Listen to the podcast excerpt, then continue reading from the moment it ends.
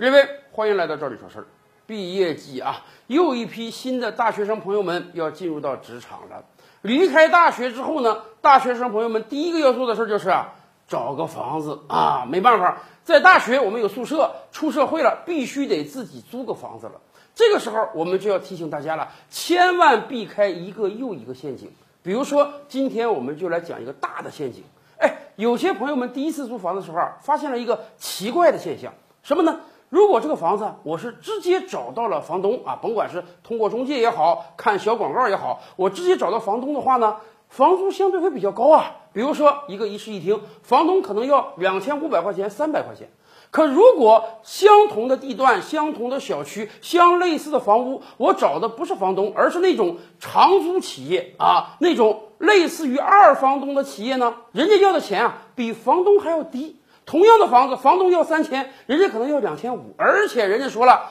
我们不单比房东价格低啊，你如果一次性能交一年的话，我们还可以给你免一个月，甚至有的企业还特别贴心的说，哎呀。考虑到你是这个大学刚毕业生啊，一般咱们租房呢要付三押一，一次性的你要交四个月的房租，这个钱很多，你没有怎么办？没关系，我们帮你协调贷款啊，你可以通过贷款把这个钱打给我们公司，然后未来每个月你还贷款就得了，你就可以踏踏实实的找一套房屋来住。这个市场上，二房东早就存在很多年了。以往咱们的印象中，什么叫二房东呢？人家可能以比较便宜的价格从房东那儿租到了房子，比如说两千一个月，然后呢，人家每间房子每个月加个几百块钱，两千三、两千五租给别人，这样呢，人家是一个利差，这是他们的利润来源，这很合理呀。可问题是，现在很多二房东反过来了，人家是。高收低租，三千块钱啊，从房东那儿把房子租下来，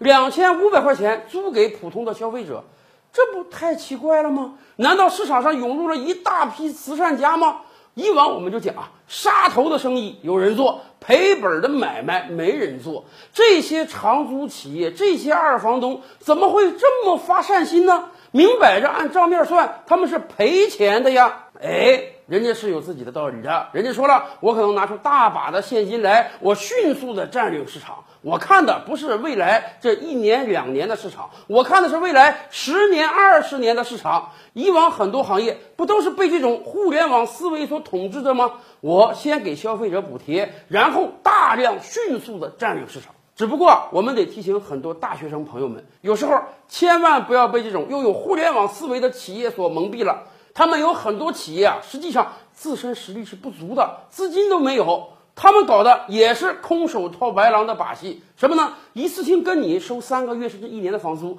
他们给房东的房租啊，是一个月一个月给的，对他们来讲是拿你的钱来玩自己的生意。哎，如果说他的企业越做越大，甚至融到了很多资，OK，这个商业模式可以继续。如果说他市场占领的不够大啊，或者说融不到资，手里没有钱了，怎么办？很有可能他们选择拍拍屁股走人。最近在全国很多城市已经发生了类似的事情，学生把房租交给二房东企业了，二房东企业没有把房租交给房东，结果这个企业跑路了，房东和学生来争，到底这个房子未来的居住权归谁？所以啊，相关政府部门也在行动了。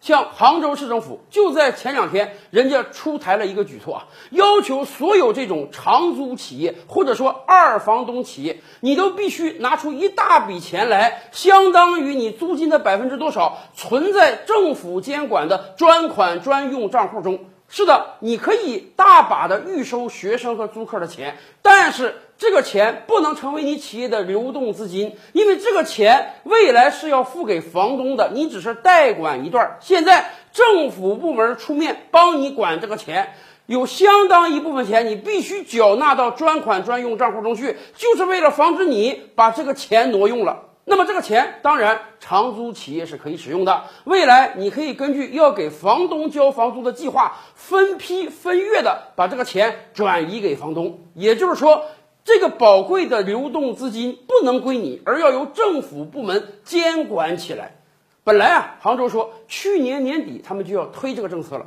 考虑到疫情的影响，直到上个月底才正式出台这个政策。这也很好啊，这等于是政府部门给这些长租企业加了一个紧箍咒。未来我们作为普通消费者要去租房的话，哎，找长租企业确实是有很多便利的，也有很多优惠。但是我们一定要擦亮双眼，一方面看啊，这个企业规模够不够大，经营时间够不够长，会不会有一天突然跑路了；另一方面也可以去查询一下，到底他有没有把相应的钱存在专款专用账户中。